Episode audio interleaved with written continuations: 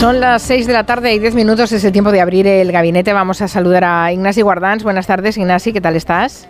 ¿Qué tal? Muy bien, muy bien. Buenas tardes. Está Carolina Vescansa. Buenas tardes, Carolina. Hola, buenas tardes. Te has quedado sola en Madrid porque Juan Manuel de Prada se nos ha venido a Barcelona. Así es, así es. Hola, Juan Manuel, ¿qué tal? Hola, buena tarde.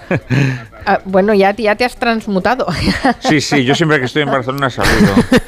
Saludo en la lengua autóctona. Sí, sí, sí. Bueno, que me ha contado Juan Manuel que está empezando una investigación para una novela, o sea que ya... eh, Sí, ya estoy, nuevo- ya estoy nuevo metido trabajo. en harina otra vez. Bueno, y hemos venido aquí a, a documentarnos un poquito y a buscar a buscar materiales que están aquí en los archivos catalanes. bueno, pues nada, buen trabajo porque son muchos meses los de eh, buscar en los archivos, ¿no? Sí, sí, es un trabajo. Lo que pasa es que es un trabajo que a mí me gusta, fíjate, me gusta porque es conmovedor asomarte a otros tiempos, ver la vida íntima de otras. Yo, yo me dedico sobre todo, porque eso da mucha verdad, a, a leer cartas de, de escritores, de artistas. Y es, es, conmovedor, ¿no? Ver personas pues, que pasaron además por circunstancias históricas muy duras, pues pienso el exilio, pienso en, en la guerra, las guerras, la guerra civil, la Segunda Guerra Mundial en Francia, en fin, es una cosa muy, muy impresionante, ¿no? Me Pues encanta. antes de que te sumerjas en la historia, te va- vamos a dar un baño de realidad.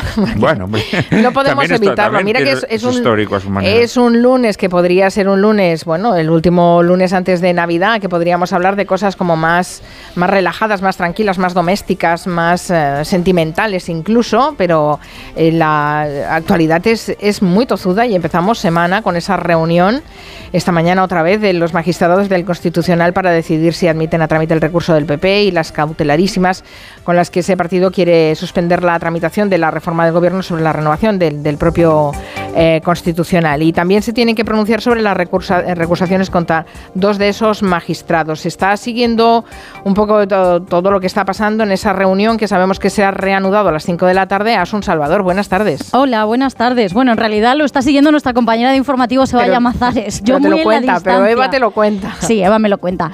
Lo que sabemos hasta ahora, no tengo noticia en contrario, es que siguen deliberando. Empezaron esta mañana, como decías, hablando sobre qué hacer con la admisión a trámite del recurso del Partido Popular. Recordemos contra la decisión de incluir en la reforma del Código Penal también los cambios que afectan al sistema de elección en el Constitucional. En ese recurso el PP instaba a tomar medidas cautelarísimas que conducirían a, a parar la tramitación parlamentaria. A ese recurso y los escritos de PSOE y Unidas Podemos la semana pasada se han sumado este fin de semana otros tres escritos, dos del Partido Socialista ante el propio Constitucional para intentar frenar que el órgano admita el recurso del PP y para pedir, como hizo también Unidas Podemos la semana pasada, la recusación de los dos magistrados conservadores que tienen el mandato caducado, que son González Trevijano, el presidente, y Antonio Narváez. Pilar Alegría, la portavoz de la Dirección Federal del PSOE, acusaba esta mañana al PP de querer secuestrar con estas maniobras la voluntad popular. Llevan cuatro años sin reconocer a este Ejecutivo. Y la última y gran decepción, si me permiten así, es querer secuestrar la potestad que tiene el Congreso y el Senado, que no es otra sino la de la representación de la soberanía popular que emana del voto de la gente. Por tanto, una estrategia gravísima que hace un daño absolutamente irreparable a la democracia de nuestro país. Podemos también presentó de madrugada un nuevo escrito al Constitucional solicitando que sea el Tribunal Superior de Justicia de la Unión Europea el que dirima el recurso del Partido Popular y el portavoz de Podemos en el Congreso, Pablo Echenique, advierte al Constitucional. Quiero advertir a la derecha del Tribunal Constitucional de que nos llevarían a una crisis del sistema democrático sin precedentes y estarían cruzando una línea roja muy peligrosa si consuman el golpe blando, interviniendo las competencias constitucionales, como digo, del Poder Legislativo.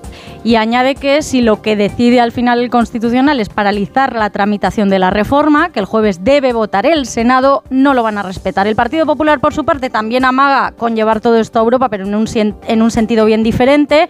Y Núñez Feijóo habla de pesadilla política. Y si alguien se cree que nos vamos a dejar coaccionar, insisto, se equivoca de nuevo. Defenderé los pilares de la democracia en el Tribunal Constitucional.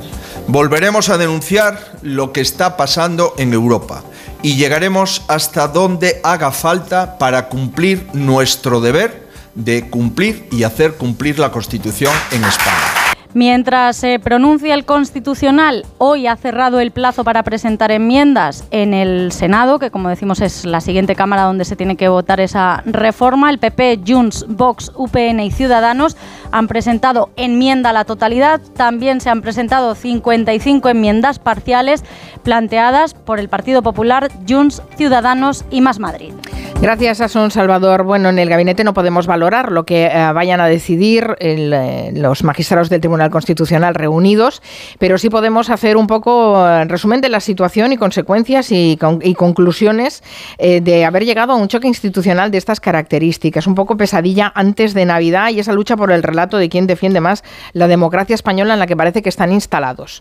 no sé quién, quién quiere empezar. Ignasi, Juan Manuel, Carolina. ¿quién, Yo. ¿quién? Sí, venga, Carolina, adelante. Yo estoy que menos mal que Argentina ha ganado los mundiales porque esto es increíble.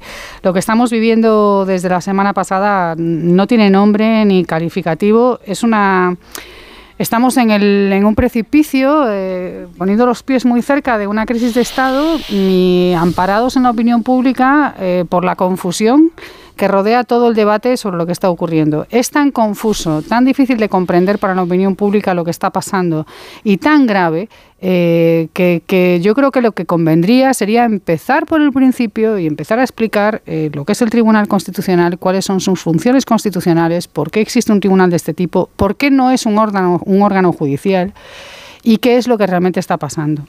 Me gustaría, mm, me gustaría mm, por lo menos eh, empezar por ahí. Y aquí quiero decir que el Tribunal Constitucional, eh, que existe en España, existe en Portugal, existe en Austria y existe en Alemania, es un órgano específico que se inventó tras eh, la Segunda Guerra Mundial sencillamente para tratar de impedir eh, que ningún partido que ganase las elecciones en, algún país pudiese llevar a cabo un programa como el partido nazi que acabase con la democracia. En ese tipo de paradoja que se generó en Alemania con el partido nazi y en Italia con el partido fascista, de esa reflexión nacen los tribunales constitucionales al albur de las reflexiones de Hans Kelsen. ¿Cuál es el papel del Tribunal Constitucional? De un Tribunal Constitucional en cualquiera de estos cuatro países del mundo, porque insisto, en el resto de los países no existe como tal un tribunal de estas características?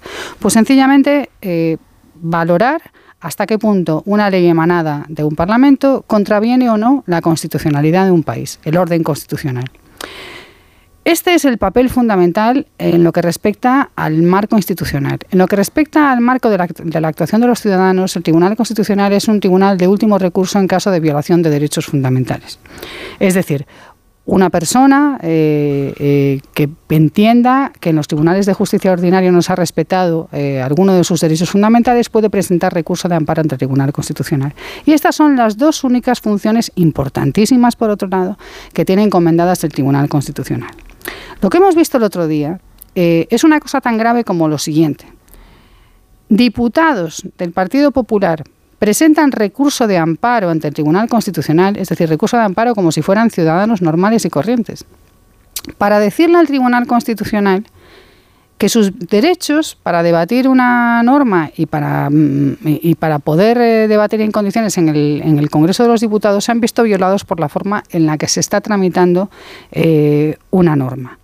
Y le pide al Tribunal Constitucional que tome medidas cautelarísimas y que impida que el Parlamento vote esa, esa norma.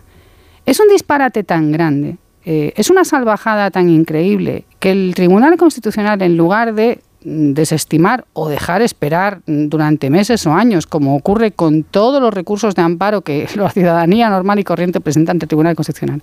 Es un disparate tan grande que ese tribunal lo que decida sea, primero, saltarse el orden, en lugar de que lo reciba la sala la solicitud, la convoca el Pleno. Y segundo, reunirse de urgencia a la mañana siguiente inmediatamente, cosa que no ha ocurrido jamás, para decir que sí, que, va, mm, mm, bueno, no sabemos si, va a admitir o no, pero vamos, que, que, se sientan para empezar a debatir si efectivamente eh, van a decidir aceptar cautelarísimas para suspender el trabajo del Parlamento. Es una cosa tan bestia, eh, es una cosa tan insólita y tan inaudita, eh, que solamente amparados por el desconocimiento que la mayor parte de la gente tiene del funcionamiento de todo esto, como es normal, porque esto no es una cosa tampoco tan, tan cotidiana ni con la que nos encontremos día a día. Que yo lo que realmente me pregunto es quién demonios en el Partido Popular se le ha ocurrido esta estrategia jurídica. Pero lo que me parece más grave es que exista un tribunal constitucional que históricamente ha sido tradicionalmente en España un lugar de reputadísimos y brillantísimos juristas comprometidos con el Estado de Derecho y la salvaguardia de la democracia, que sean esos miembros del Tribunal Constitucional, los que hoy además en esa norma están directamente interpelados, porque de lo que estamos hablando es de una reforma del procedimiento de elección de los miembros del Tribunal Constitucional. es una conferencia. Perdón, lo siento. A ver, Ignacio. Pero es que es, es, una conferencia increíble, entera. Está es, bien. Es increíble, es increíble. Tienes razón. O sea, en, algo discrepa, en, al, en, algo o en mucho discrepa Ignacio Vengo, muy, vengo que, muy claro. indignada. Vengo muy indignada Ya, porque no, no, esto, es no puede, sé- esto no puede estar pasando. Es que yo sé que Carmen no me va a dejar hacer a mí la conferencia. Entonces, claro. Hay- Tienes razón, Ignacio, tener discúlpame, que- eh, o sea, discúlpame, pero creo que creo que es importante, por un lado, explicaros eh, lo que es el Tribunal Sí, Constitucional pero no te va a gustar. para no poder gustar entender lo que está A pasando. ver, a ver, a ver qué dice Ignacio Guardans. No, no, que no, no te va a gustar, no te va a gustar porque mi conferencia es distinta. ¿eh? Es Venga, dale. Quiero decir, eh, vale. Entonces, eh, primero en nivel, en nivel abstracto y luego vamos a ver su aplicación concreta. A mí, en nivel abstracto, eh, especialmente los que los catalanes y los que hemos seguido la política en Cataluña, sabemos que un parlamento puede violar la Constitución. Y la puede violar la Constitución y la... No, no, no, no, déjame ahora, déjame ahora. ¿eh? Y puede violar la Constitución no solo aprobando leyes, sino saltándose su propio procedimiento, despreciando a sus grupos minoritarios, eh, violentando el procedimiento legislativo como tal. Y la prueba es que eso ya ha ocurrido. Y ya ha ocurrido y el propio tribunal, algunos aplaudimos cuando en algún momento determinado, en la historia reciente de España y de un parlamento soberano como es el Parlamento catalán, pues consideró que ese parlamento estaba abusando de sus competencias, violentando la Constitución y decidió efectivamente suspender algunas de sus decisiones cuando y, eh, y ante las reacciones y los gritos de oh la soberanía popular nunca se someta a un tribunal. No, pues sí, pues los tribunales constitucionales, y has hecho muy bien esa parte de la conferencia, te la respeto del todo, porque es la parte técnica, el resto era opinable, el resto es opinable. Entonces hay una parte opinable una parte técnica. En la parte técnica, evidentemente, estoy muy de acuerdo contigo, que efectivamente el Tribunal Constitucional está para proteger la Constitución. Y la Constitución se la protege en las leyes y en los procedimientos que llevan a las leyes. También, porque si tú te saltas y no respetas el procedimiento que lleva la ley, estás violentando los derechos de las personas que, en quienes el pueblo español ha delegado su representación. Y por tanto, efectivamente, en abstracto estoy diciendo, ahora veremos si esto vale aquí. En abstracto, efectivamente, los diputados y diputadas tienen una serie de derechos que no tenemos los demás, que son derechos de participación política, o que los tienen de otra manera, porque el derecho de participación política del ciudadano de a pie se ejerce una vez cada cuatro años el día del voto. El derecho de participación política de los diputados y diputadas y senadores y senadoras se ejerce cada vez que están sentados en su escaño y que presentan una enmienda o que se, se le impide presentarla y- o que se le hace un trágala como está ocurriendo en este momento. Por tanto, efectivamente, que tienen derecho a presentar ese recurso, no lo cuestiono, que no se le puede llamar golpe de Estado a presentar ese recurso tampoco, y que el Tribunal Constitucional tiene todo su derecho a pronunciarse también. Dicho eso, la causa de que estemos donde estamos es un desprecio a la Constitución por parte del Partido Popular. Oír a Feijó de garante de la Constitución cuando él es, él y sus predecesores, quien más ha violentado y despreciado la Constitución en la renovación del, Consejo y ahora del propio Tribunal, es una cosa absolutamente irónica y que, o cínica, mejor. ¿eh? Y además que haya dos magistrados que deberían recursarse a sí mismos o que tienen eh, claramente una situación de haber agotado su mandato y no haber hecho nada porque eso, eh, que, o sea, como garantes de la Constitución, porque ese mandato se, se, bueno, pues se renovara con alguien en su lugar, pues eso efectivamente no les deslegitima, porque siguen siendo magistrados del Constitucional, pero efectivamente debilita tremendamente su posición. Por tanto, resumiendo, eh, el consti- había hablar de golpe de Estado y de que esto es lo peor que ha ocurrido en la historia. No, esto es algo que no nos ha ocurrido nunca porque efectivamente nunca hemos estado en una situación tan caótica por, un, por una parte y por otra, cada uno con su propia responsabilidad. Porque insisto también, si el PSOE, no el actual, el anterior y el anterior del anterior, no hubieran politizado el Consejo del Poder Judicial como lo han politizado, pues tampoco tendríamos ese un Consejo convertido en una especie de Parlamento en pequeñito. Eso es culpa de todos, de, especialmente de los dos grandes partidos. ¿eh? Eh, pero eh, el principio de que estemos eh, donde estamos es especialmente culpa del Partido Popular, pero no solo. Los hechos que han ocurrido en el Parlamento y la- el procedimiento que ha utilizado el PSOE es inconstitucional, creo, y creo que hay enormes indicios de que es inconstitucional. Y el primero que lo sabe es el PSOE, porque ganó un recurso en el que fundamentaba lo contrario de lo que ha hecho. Y lo ganó. Y entonces tienen sus archivos, en los archivos jurídicos del PSOE, hay una sentencia que le da la razón. Y le da la razón diciendo que lo que hizo el PP eh, de Aznar en un caso concreto era inconstitucional y lo ganó. Y por tanto ahora lo ha intentado hacer sabiendo que era inconstitucional. Pero lo que yo no tengo claro, y efectivamente es donde quizás sí podemos compartir con ella, es que eso se haga una suspensión cautelar y la hagan especialmente gente con tan poca legitimidad. Eh, es el único punto. Y entonces, bueno, pues en lugar de cautelar, que esperen y probablemente en lugar de esperar dos años, que se carguen esta ley por, por inconstitucionalidad del procedimiento, pero después de que se apruebe. Me parecería más prudente. Pero hablo ya de prudencia, no de si jurídicamente es posible o no. Vamos a escuchar la opinión de Juan Manuel. Bueno, mi opinión coincide bastante con la de, con la de Guardans. Eh, cuando ha dicho Guardans, estamos en una situación sin precedentes, no, sí hay un precedente. Creo que fue en el año 2012, por ahí, ¿no? Una ley de arbitraje, pues el, gobierno del PP cuela eh, por la vía de enmienda eh, una, una, norma para legislar un delito de convocatoria de, de referéndums ilegales, ¿no? Y efectivamente los senadores del Partido Socialista eh, interpusieron recurso de amparo alegando que con esta vía se impide que el parlamentario ejerza su derecho a discutir eh, una ley, ¿no? Y el Tribunal Constitucional les dio la razón. Pero en ese recurso no había cautelares, no se pedían cautelares. No, efectivamente, efectivamente. Quiero decir que no, no, yo también pienso que el procedimiento a través del cual se aprueban las leyes es muy importante, es muy importante. Y esto de deslizar de matute en leyes que nada tienen que ver con la cuestión, eh, esas cuestiones que al gobierno de turno le interesa colar, pues eso a mí me parece que es inaceptable. Y se me puede decir, no, pero es que se ha hecho mucho ya, pero se ha hecho mal. O sea, yo creo que ya basta. O sea, esto es, esto es inaceptable, es inasumible, ¿no? Em, el otro problema es decir, el problema del bloqueo, en donde efectivamente quien quien ha bloqueado fundamentalmente es el Partido Popular, más allá de la incapacidad para entenderse, que también es una cosa que tendría que hacernos reflexionar, ¿no? Porque tenemos políticos que son incapaces de entenderse, porque son incapaces de encontrar jueces mm, o magistrados o expertos jurídicos, juristas que, que puedan parecerles buenos a todos. O sea, de verdad esto es tan difícil. Y efectivamente yo creo que al Partido Popular hay que hacerle un reproche especial porque da la impresión de que ha sido sobre todo él quien ha, quien ha dificultado esto, ¿no? Pero, pero yo creo que... Mm, me atrevería a decir más. Eh, estoy de acuerdo con Ignasi en que efectivamente sería mejor que la ley fuera aprobada e inmediatamente desactivada, pero yo creo que sería bueno que fuese desactivado porque a mí esta manera de legislar me parece fraudulenta. La verdad, es decir, que, en una ley que nada tiene que ver sobre un asunto, eh, tú metas ese asunto porque a ti te interesa, eh, vía de enmienda, a mí me parece un tanto bochornoso. Em, ya, no, no solamente desde el punto de vista democrático, no, no, desde el punto de vista de la técnica jurídica. O sea, me parece una cosa, una chapuza infumable, ¿no? Entonces, bueno, yo creo que mm, independientemente del bloqueo que haya en el Tribunal Constitucional, yo creo que al Tribunal Constitucional lo que se le ha eh, es arrojado una patata caliente. Eh, en donde han demostrado, creo que ambas facciones, creo que han demostrado una grave irresponsabilidad.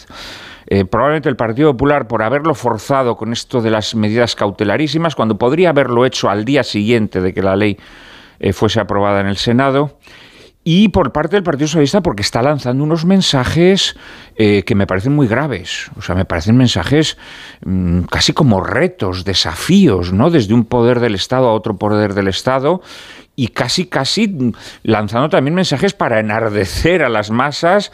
Todo esto me parece un poquito mm, peligroso. O sea, yo creo que la retórica también es muy importante, ¿no? Para las formas son muy importantes para, para mantener una cierta paz social eh, y, yo creo que, en estos momentos se están perdiendo los equilibrios totalmente. ¿no? Quizás que se juega una partida que no tiene que ver solo con los procedimientos, sino que tiene que ver muchas cosas ahí detrás, por eso se están empeñando también en, lanzar el mensaje para, llevarse el relato al agua. Las importantes... Bajar el procedimiento, el ciudadano no baja el procedimiento. Pero Carmen, pero las cosas importantes que hay detrás son partes, digamos, son facciosas, es decir, ellos están defendiendo sus intereses. Y yo creo que al final los políticos tienen que defender defender el bien común y lo que están haciendo me parece un poco peligroso. Carolina. Lo más peligroso que están, quienes están haciendo más juego peligroso ahora mismo eh, son los eh, miembros del Tribunal Constitucional y muy especialmente el presidente del Tribunal Constitucional, Pedro González Trevijano, y Antonio Narváez. Esos son los que ahora mismo están haciendo más juego peligroso junto con el Partido Popular. Yo, eh, por responder a algunas de las cosas que se han puesto sobre la mesa, especialmente en la intervención de Ignasi. El Tribunal Constitucional eh, no es que tenga derecho a, posicionarse sobre la constitucionalidad o no de las normas, es que es su función y su obligación. El Tribunal Constitucional precisamente existe para determinar cuando se, cuando se le pregunta si una norma que se aprueba eh, está acorde o no con la Constitución. Por tanto, cuando hace eso está cumpliendo con su obligación constitucional y con su razón de ser eh, institucional.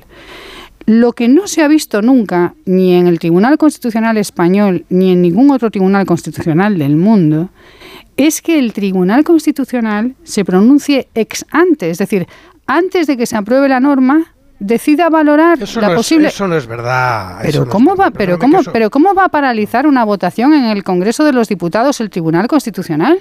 Generando un problema institucional y, una, y, un, y, un, conflicto entre poderes legítimos del Estado sin precedentes. Pero qué disparate es este. Pero, pero, pero, pero ¿cómo podemos decir que una institución, el Tribunal Constitucional, que, sirve precisamente, no, Ignacio, perdona, ¿por qué no Ignacio, yo no he estado de acuerdo con muchas cosas que has dicho y no, hombre, no, pero no, no, no, me digo, me, refiero a que no sea conferencia tan larga. No, no, no será no te preocupes, Ignacio, no será conferencia larga. Lo que, te, lo que te digo es que es inaudito e insólito que una institución que precisamente está para, para, para prevenir al Estado de problemas muy graves, se está encargando de, de, provocarlos. Y esto tiene mucho que ver con mandatos coeducados, con personas que no cumplen con sus responsabilidades y con, con, el Partido Popular que ha decidido que, como no ganó las elecciones, voy a intentar ganar la partida por otros medios. Y eso es inaceptable. no puede ser, y termino, no puede ser que estos dos señores hoy no se hayan retirado de la deliberación que están teniendo en, el, en la sede del Tribunal Constitucional. No puede ser que dos señores que tienen su mandato caducado desde hace más de un año, que cada uno de ellos está ganando más de 150.000 euros al año, porque en el fondo de lo que estamos hablando es de que estos señores se tienen que ir y no se quieren ir, que están ganando esos salarios y que están ocupando la máxima, una de las máximas posiciones de poder del Estado, no se hayan retirado hoy para, para debatir recusaciones que tienen que ver con ellos personalmente sobre la derogación de una, bueno, la no tramitación o la no, no permitir que se vote la norma que les afecta personalmente. es una vergüenza. Ahora, bueno, personalmente, sí, personalmente. Pues si tanto que personalmente. Eh, mira, vamos a ver. Eh, no es, o sea, el argumento de esto nunca se ha hecho así, que es un argumento muy funcionarial, ¿no? Eh, los que hemos estado en la administración. No, oiga, director, que cuando yo estuve en la administración, director, esto nunca se ha hecho así. A mí cada vez que alguien me decía esto me ponía los pelos de punta. Pues mire, nunca se ha hecho así porque nunca has tenido una situación así. Y cuando tienes una situación nueva, te planteas unas soluciones nuevas. Y entonces, efectivamente, lo que ha hecho aquí el PSOE es muy gordo. El PSOE, la mayoría de gobierno, es muy gordo. Entonces, ¿que eso exija unas cautelares? Yo he dicho que no, que no se parte de las cautelares. Pero no pongamos solo el foco en que esto nunca se ha hecho así, porque es muy gordo lo que está ocurriendo también. Es muy gordo el procedimiento que se ha hecho. Y es más, si no tuviéramos el lío montado, ahora de lo que tendríamos que estar hablando es de que se ha modificado el Código Penal y se ha rebajado la, criminalidad de la, sanción a la corrupción por vía de una enmienda. Debatas eso, pero eso es perfectamente legítimo. Sí, sí, pero yo solo te estoy diciendo que no, no, tan legítimo es que precisamente algunos están encantados con el ruido que se está montando para que no hablemos de lo que podríamos estar hablando. O sea que cuando algunos se llenan la boca ahora con el discurso Yo no creo que nadie esté encantado con esto. Bueno, eh, esto es un deterioro de la situación. nadie está encantado con esto. No es oye, que te he escuchado. No, no digo encantado. Están magnificando y utilizando palabras muy gruesas porque así se desvía la atención de lo que tendría que ser un debate de fondo sobre lo que está, lo que ha sido esta, esta, esta modificación legislativa que a mí me parece una aberración escandalosa toda ella, pero en cuanto al contenido. Pero en cuanto al procedimiento, pues eh, está claro que ya el Constitucional dijo que esto no se podía hacer y a partir de ahí efectivamente esto se, se suspende de forma cautelar. Pues yo creo que no es prudente, pero me muevo en ese plano, no que no sea ilegal. Yo creo que no es prudente suspenderlo de forma cautelar y los tribunales tienen que aplicar la ley, eh, incluido el Tribunal Constitucional, pero también actuar pues con, con, prudencia. Y sería poco prudente y agitaría los ánimos más de lo necesario, eh, pues que efectivamente cargarse este, esta ley, que a mí me parece que está mal hecha y mal y en procedimiento inconstitucional desde el origen, eh, hacer esto mm, mientras antes de que haya terminado la votación del Senado y puede que la ley entre en vigor. Yo no lo haría. Recúrrase después pero de, aprobada. Pero, de ahí, pero, pero, si es que pero la posibilidad. Pero si es que no, hay pero que no se enganche y recordad que está Juan Manuel también. Claro, pero recúrrase o no. Lo que quiero decir es que no dogmaticemos que hacerlo antes es no sé qué gran crimen. No, no, no. Pero ¿cómo puedes decir primero que el procedimiento es muy importante y ahora dices que da igual hacerlo antes que después? No, perdona, el, procedimiento es muy importante. Y, es muy importante que en el procedimiento... La mayoría de gobiernos se la ha cargado. Perdóname. No, perdona, el, grupo... Hombre, el grupo, el grupo mayoritario no os vais a convencer el uno al otro, eh, que lo sepáis. Eh. Cada uno expone lo suyo, pero no vais a llegar a un punto de acuerdo y de consenso. de pura, es de pura coherencia intelectual. En cualquier caso, en cualquier caso el problema es que tenemos desde hace cuatro años eh, eh, absolutamente caducado un, un, Consejo General del Poder Judicial, un Tribunal Constitucional también. de ahí venimos, no estaríamos discutiendo esto si se hubiera renovado el término. Sin embargo, lo que ha hecho Carolina de señalar o de estigmatizar a los magistrados que tienen su mandato caducado, yo creo que es injusto. Es injusto, porque esos señores están ahí y evidentemente lo que tienen que garantizar es el funcionamiento del Tribunal Constitucional. Estoy no lo sé, ella dice que como cobran mucho, pues ellos quieren aferrarse al puesto. Hombre, yo creo que eso es mucho decir, ¿no? Yo lo que digo es yo que creo que esos señores se tendrán que ir cuando se nombre a sus sustitutos. Sus sustitutos no han sido nombrados. Pero no pueden participar en un debate sobre una norma que les afecta directamente porque tiene que ver con su destitución. Claro, podrían ir. Si es que la norma va su destitución. Es que su destitución no tiene base, porque la, base jurídica que trata pero además es que no es verdad. Es que hay dos personas que, han sido, la ley. que han sido designadas. Carolina, que no se está discutiendo la ley, que, se está discutiendo el procedimiento. Nadie ha sido nombrado. La recusación esa es que no estás informado. No es una discusión sobre el fondo. Es una petición que se Lo que tiene que ver es cómo se eligen a los dos magistrados que hay que renovar por parte ¿En qué quedamos? Pero, a ver un momento, a ver un momento. me gustaría decir una eh, cosa. Eh, un poco de orden. A mí sí me gustaría decir una cosa. Juan Manuel, por favor. Platón, es imposible. Platón en su diálogo de las leyes, Platón en su diálogo de las leyes dice que el mayor enemigo de la polis es a quien el que esclavizare las leyes para someterlas a sus intereses. ¿eh? o a los intereses de quienes le apoyan. Este, este es quien considera Platón el mayor enemigo de la polis de la organización política. Eh, y yo creo que lo que el gobierno, la mayoría del gobierno, eh, perdón, la mayoría que ha logrado el gobierno para, para votar esta, esta ley, yo creo que lo, que lo que quieren hacer es esclavizar las leyes. Esclavizar las leyes, es decir, para eh, sus propios intereses desproteger el sistema penal español.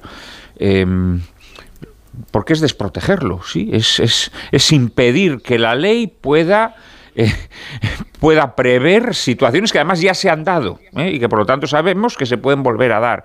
Y entonces desproteges, desproteges a la sociedad, desproteges la comunidad política, eh, ¿para qué? Para obtener un interés de poder, de mantenerte en el poder durante un tiempo. Bien, pues eso, eso Platón decía que ese era el mayor enemigo de la polis. Entonces yo creo que tenemos que también pensar, más allá de lo que consideremos sobre este procedimiento, desde luego, eh, discutible que se está siguiendo eh, con estas medidas cautelarísimas que yo, al igual que Ignasi, pienso que sería mucho mejor aprovechar la vacatio legis para, para iniciar ese procedimiento. Em, sin embargo, no debemos olvidar eh, el problema de fondo. El problema de fondo es que aquí se han cambiado leyes en un birlibirloque legal y se han, y se han cambiado leyes. en un abuso de ley. Totalmente, sí. En un abuso, pero es que entonces la mitad en de la fraude, en fraude de que responda un momento, Carolina. Carolina, un momento, Carolina, dos minutos y vamos a hacer una pausa. Y a mí esto me Juan Manuel, déjame hablar Carolina ahora, dos minutos. Dos minutos. ¿Mm? Solo por aclarar a los oyentes eh, lo, que, lo que está pasando. La enmienda que se ha planteado lo que dice es que los dos miembros del Tribunal Constitucional que debe de elegir el Consejo General del Poder Judicial, si no se eligen por mayoría de tres quintos, como, como en primera votación, se permitirá al Consejo General del Poder Judicial que los vocales del órgano lo elijan por mayoría simple. Esto es lo que se está discutiendo y se ha recurrido ante el Tribunal Constitucional. En la práctica lo que significa es que estos dos señores, Antonio Narváez y Pedro González Trevijano, se tendrían que ir porque su mandato está caducado y se habilitaría un sistema para que se nombrasen dos nuevos vocales. Que estos dos señores, ante esta cuestión, no se hayan inhibido y se hayan retirado de ese debate, porque estos dos asuntos, es, evidente que este asunto les concierne directamente, porque sencillamente se tienen que, si esta, si esta, mm, si esta enmienda se aprueba, ellos tienen que dejar su cargo. Que estos dos señores no, se hayan inhibido del debate es una vergüenza. Y es una vergüenza que no estén discutiendo la recusación de estos dos señores, que es lo primero que se Oye, Carmen, que esto lo habéis planteado como una explicación a los oyentes y no lo es. No pueden estar en esa. Hoy en esa bueno, yo no lo, yo no lo planteaba así. Vosotros, eh, eh, los gabinetes adquieren, adquieren vida propia. yo lo planteaba diciendo, bueno, estamos en pesadilla antes de Navidad y, se está trabajando en el relato. es evidente que no solo es una cuestión de procedimiento. Un minuto, Ignasi, y la pausa. Venga. Venga, eh, esto, lo que se ha llevado al Constitucional no es el fondo del asunto, porque el fondo del asunto efectivamente solo se podrá discutir cuando esté en vigor. Lo que se ha, y por tanto no está en examen lo, el contenido de la enmienda. Está en examen que se ha introducido una enmienda en una ley que no tiene nada que ver con eso y se ha impedido el debate que una enmienda de ese tipo exigía. Y eso es lo que se está discutiendo. Y por tanto, ir al fondo del asunto. Entonces habría y, qué es lo que es lo que se va a hacer. No, no, no, no, no, Perdonad, pero oye, bueno, es así, no hay manera de os Tengo que interrumpir, os tengo que interrumpirlo. vamos a hacer una pausa y después hacemos una última ronda a ver si nos queda una idea central de cada uno de vosotros. Hola, soy Félix, árbitro experto en pitar penaltis y fueras de juego. Pero cuando tengo que revisar mi contrato de alquiler, siento que me falta el aire. Por eso soy de legalitas, porque sé que con una llamada un experto me ayuda a resolver lo que yo no domino. Hazte ya de legalitas. Y ahora por ser oyente de Onda Cero y solo si contratas en el 91661, ahórrate un mes el primer año. Legalitas y sigue con tu vida. Sonora es la puerta a todo un universo de entretenimiento en audio. Tío, problemón, problemón. Ha venido gente, o sea, ha venido gente aquí. No, tranquilo, ocurre. Tío, son todos panes de la misma masa. Un conglomerado humano global y uniforme. La mochufa. La mochufa, la mochufa, me gusta el nombre. Bueno, será lo único de ellos que te vaya a gustar. Son unos malnacidos, tío. Unos asquerosos. Los asquerosos, de Santiago Lorenzo. Sí, señor, la mochufada pura. Descarga la aplicación y escucha todo su catálogo por 4,99 euros al mes o 39,99 al año. Sonora, gente que escucha.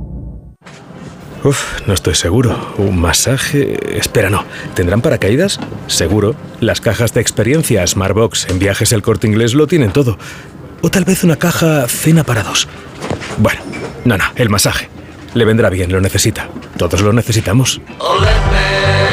Este año regala emociones.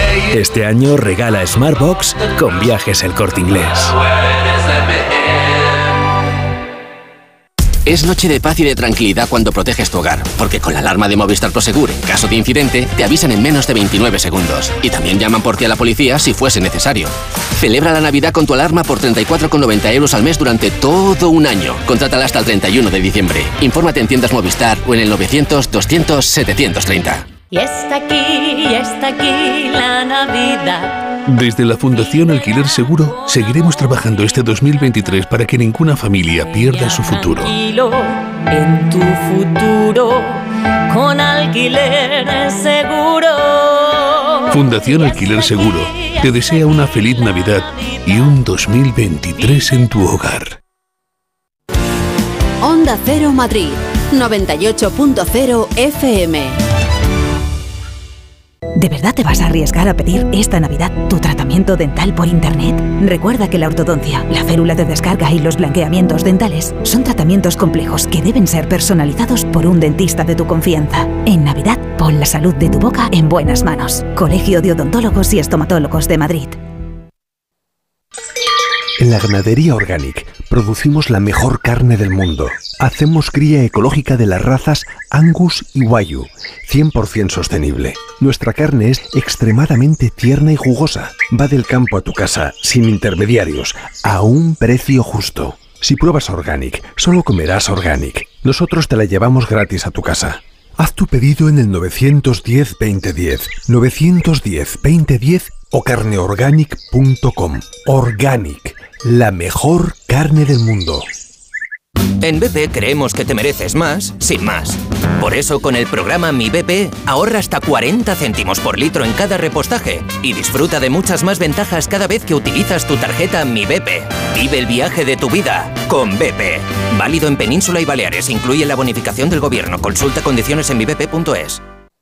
En Seniors somos más que cuidados, somos confianza. Mejoramos la calidad de vida de personas mayores y dependientes gracias a nuestros cuidadores y cuidados a domicilio. Estamos acreditados por la Comunidad de Madrid para la solicitud del cheque servicio. Contáctanos en seniors.com, seniors con doble N, en el 91 934 1944 o ven a visitarnos a la calle Arapiles 17.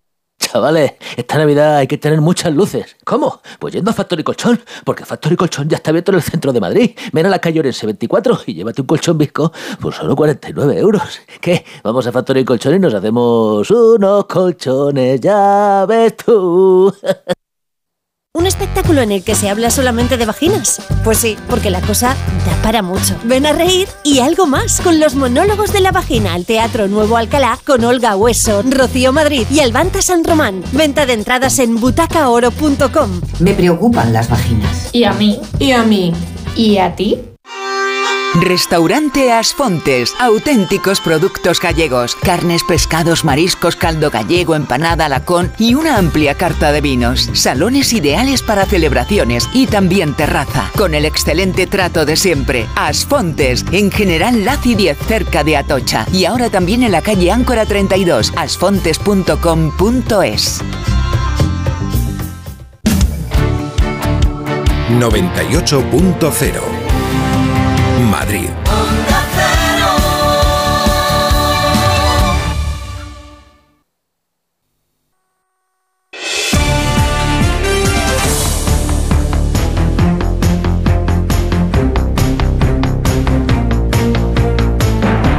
Son las 6 de la tarde y 46 minutos. Eh, remarco la hora porque tenemos poco tiempo para distribuirnos. Ya sabemos que nadie convence a nadie de nada y eso es un caso No, pero claro déjame en un este momento, gabinete. cuando puedas. Muy bien, Ignacio. Cuando puedas. Sí. Sí, Sí, ahora. Sí, porque no, no, no. Yo no pretendo convencer y además está bien que podamos discrepar con tanto Claro. respeto, ¿no? Eh, pero, pero sí distinguir. Convencer no lo sé, pero distinguir. Si esto fuera un recurso sobre el fondo del asunto y sobre quién tiene derecho a ser magistrado del Constitucional, pues efectivamente probablemente esos dos magistrados tendrían que recusarse. Pero como esto no es lo que está en juego en este momento, sino que es un recurso de amparo sobre los derechos parlamentarios, de eh, los derechos de los parlamentarios a quienes se ha privado la posibilidad de escuchar eh, y de intervenir en este debate, de tener eh, los informes previos preceptivos del Consejo de Estado, etcétera, que no, no, no se han hecho porque se ha llevado esta reforma, igual que la de la malversación del Código Penal, se ha llevado por la puerta de atrás. Eso es lo que se está debatiendo, no el fondo del asunto. Y por tanto, yo tengo mis dudas sobre la necesidad de recusación.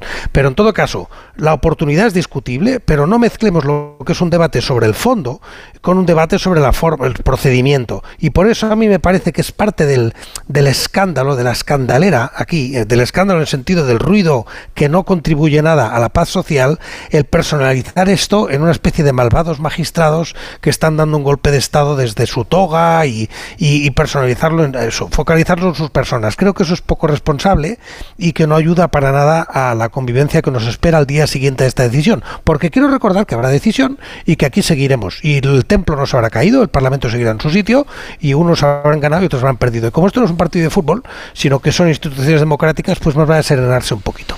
En el fondo de todo esto, más al fondo todavía, eh, está el problema del, control jurisdiccional de las leyes, que la realidad es que en España no existe porque el, órgano encargado de ese control es un órgano político. Eh, durante la- en las discusiones sobre la Constitución española, pues hubo un gran debate en torno al artículo 15, el derecho a la vida. El derecho a la vida. Los abortistas querían que pusieran que todas las personas tienen derecho a la vida, porque el Código Civil establece que persona es quien eh, lleva 24 horas separado del claustro materno, de tal manera que eso podía eh, legalizar el aborto. Y los eh, antiabortistas pues querían que se pusiera todos tienen derecho a la vida para que se incluyera también al nasciturus. Y Gregorio Pérez Barba, con un cinismo brutal, dijo, desengáñense sus señorías. ¿eh? El problema de la interpretación de las leyes es quién tiene la mayoría en el poder político. Si hay una mayoría, si el poder político lo tienen los abortistas, pues aunque se ponga a todos, habrá aborto en España. Y si el poder político lo tienen los antiabortistas, aunque se ponga... Eh, quiero decir, eh, lo que vino a decir es que al final el control político, es decir, la mayoría política es lo que va a mandar y quien tenga la mayoría política en el Tribunal Constitucional es quien va, a poder hacer y deshacer. Y en el fondo aquí no hay más que una lucha descarnada del poder político para manejar la interpretación de las leyes. Esto es penoso, nos lo habríamos ahorrado si el control jurisdiccional de las leyes de verdad se encomendara al Poder Judicial. ¿eh? Una sala del Tribunal Supremo que se encargara de vigilar la constitucionalidad de las leyes. Como tenemos un órgano político, un órgano político, pues no hay control jurisdiccional de las leyes. Este es el tema de fondo, el tema de fondo que Bueno, es hace si daño. uno- yo es- sí, lo que pasa es que si comparas los modelos, eso, eso puedes, puedes tener razón, que es político y la prueba de está donde está, ¿no? Pero en, en- eh, si miramos los sistemas con los sistemas comparables, pues claro, tú tienes el sistema americano donde cualquier juez, cualquier juez, ¿eh? puede declarar la constitución de la ley. Y eso lleva, eso lleva un lío, porque que cada juez haga lo que le da gana. El sistema francés, que es 100% político, ¿no? ni siquiera pretende llamarse Tribunal Constitucional, sino simplemente sí, hay- llama hay todo tipo de Consejo Constitucional bueno, por eso digo que la nuestra es de las, ha llegado a ser en los buenos tiempos de las más neutras y de las más serias. Ahora, efectivamente, está, ha caído en barrera, está en el barro, está en el fango, y el tribunal está en el fango, eh, no por lo que está ocurriendo esta semana, está en el fango por su propia inutilidad en la, bueno, en la aplicación de, de- de su propia renovación, ¿no? Y porque por- se ha contaminado del desastre de la situación del Consejo, donde sí que es puro fango la situación en la que están esos miembros. Lo último ya, Carolina, que estamos a punto de despedir.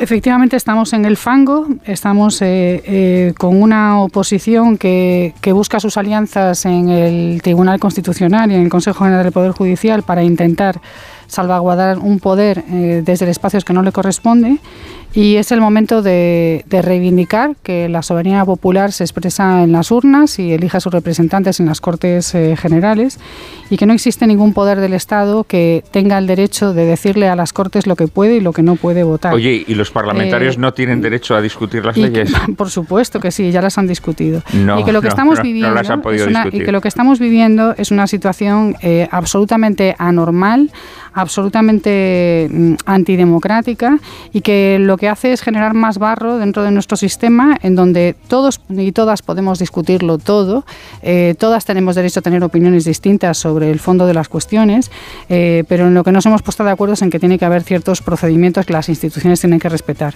Y es una lástima que el Tribunal Constitucional, que ha sido en nuestro país un órgano de tantísimo prestigio, se encuentre ahora ocupado eh, por personas eh, eh, que tienen tan poco respeto a la Constitución y sobre todo a la democracia. Estoy convencida de que una semana antes de Navidad hubierais preferido hablar de cualquier otra cosa, pero la actualidad es así de tostuda. Veremos a ver cómo se desarrolla, porque la semana será bastante densa. Calentita. Calentita, sí. Gracias, Ignasi Guardans, Juan Manuel de Brada, Carolina Vescanza. Si no os oigo antes, eh, feliz Navidad. Igualmente, feliz Que ya Navidad. es el fin de semana. Feliz Navidad Gracias. también a todos nuestros oyentes. Hasta la próxima, hasta el reencuentro. Que sepan todos los oyentes que mañana hacemos programa especial desde Sevilla, desde el Teatro de la Fundación Cajasol en la Plaza de San Francisco. Ahí estará Julia Otero, estará buena parte del equipo y espero que se lo pasen ustedes muy bien. Gracias, adiós. En Onda Cero, Julia en la Onda.